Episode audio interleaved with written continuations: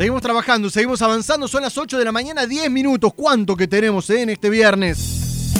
Y nos vamos a meter con el siguiente tema que tiene que ver y que preocupa a muchísimos padres responsables, madres por supuesto, meto ahí en el grupo, a todo, a todo en la bolsa. Cuando piensan en el ciclo lectivo 2021, y sobre todo en el ámbito privado, ¿no? Va apuntado esto.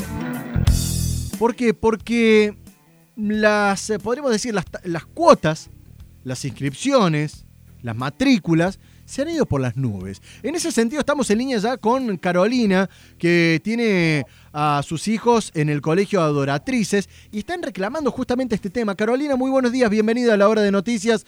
Jonah Cloner de este lado, ¿cómo te va? Hola, buenos días, ¿cómo te va? Muchas gracias por este espacio y la oportunidad que nos das de poder difundir este problema que tenemos muchos padres en los colegios, en los colegios privados. Eh, que me he dado cuenta, bueno, de que no son todos, que algunos colegios han tenido la reconsideración de las cuotas y a lo mejor en un poco eh, un porcentaje más chico más grande han podido adaptarse a la situación en la que estamos muchas familias. Eh, me, quedo pensando en esto de decir, no todos los colegios privados son así. Se han reunido, han hablado con padres que tienen en alumnos en otras instituciones y no todas han metido eh, un aumento fuerte, digamos.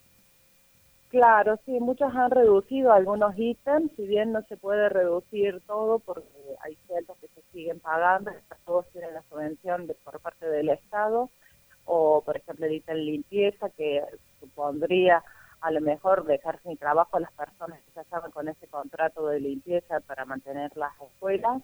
Eh, se entiende que hay muchos ítems que no se una cosa y pero bueno, en algunos casos excepcionales, como en esta situación donde estaba comentando, eh, no pasó eso y bueno, eso fue lo que reclamábamos.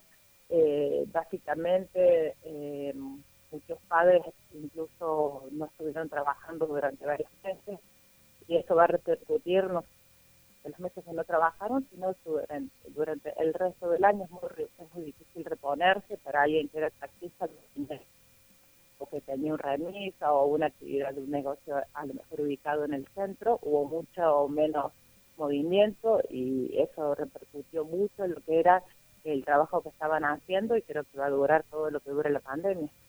Carolina, ¿de, cuánto, ¿de cuánto fue el aumento que le pasaron a ustedes particularmente en la escuela donde envías a tus hijas? Eh, aproximadamente de mm, eh, un 40%. Eh, imagínate que la matrícula para, para dos niños en el secundario se supera los 30 mil pesos. No sé, un número importante. Ahora, cuando... Claro. cuando... no es una, no es una matrícula, no es una, no es una escuela que tenga la cuota cara, pero sí de todos los colegios del centro, por ejemplo, de las niñas del Guardia, comparando, comparándolo con sus pares, digamos, en el mismo nivel eh, cantidad de alumnos, situaciones muy muy similares, es digamos uno de los que tiene la cuota más cara.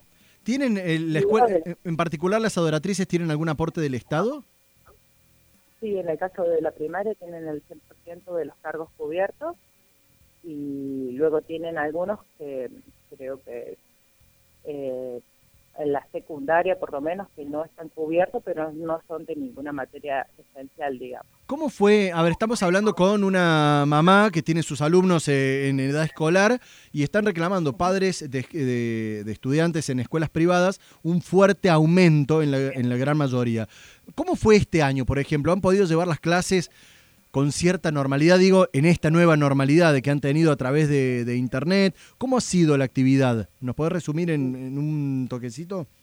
Sí, las variables fueron muchas porque muchos chicos no tenían el mismo acceso que otros a las clases virtuales y por tanto eh, el poner virtuales por ahí atentaba contra las posibilidades de algunos alumnos. Hay un montón de situaciones que fueron atendibles igual en comparación con otros colegios creo que han tenido muchas menos clases virtuales que, en otras en otras instituciones. ¿Y les han dado eh, alguna certeza de que el ciclo electivo 2021 arranca con clases presenciales? No, no tenemos ninguna certeza. Bien. No, no hay ninguna certeza de que se pueda comenzar normalmente está totalmente descartado. Sí. De comenzar, creo que se comenzará con alguna modalidad excepcional, supongo, y, y bueno, se irán incorporando cursos. La escuchamos a Carolina, mamá de estudiantes, de alumnos que están en colegios privados. Fuerte reclamo por el aumento de cuotas de matrículas, particularmente en estas escuelas. Carolina, ojalá que lo puedan solucionar. Gracias por contarnos todo esto que está sucediendo aquí al aire de Hora de Noticias. muchas gracias a vos y a Julia que nos contactó. Así que agradezco mucho. Hasta luego.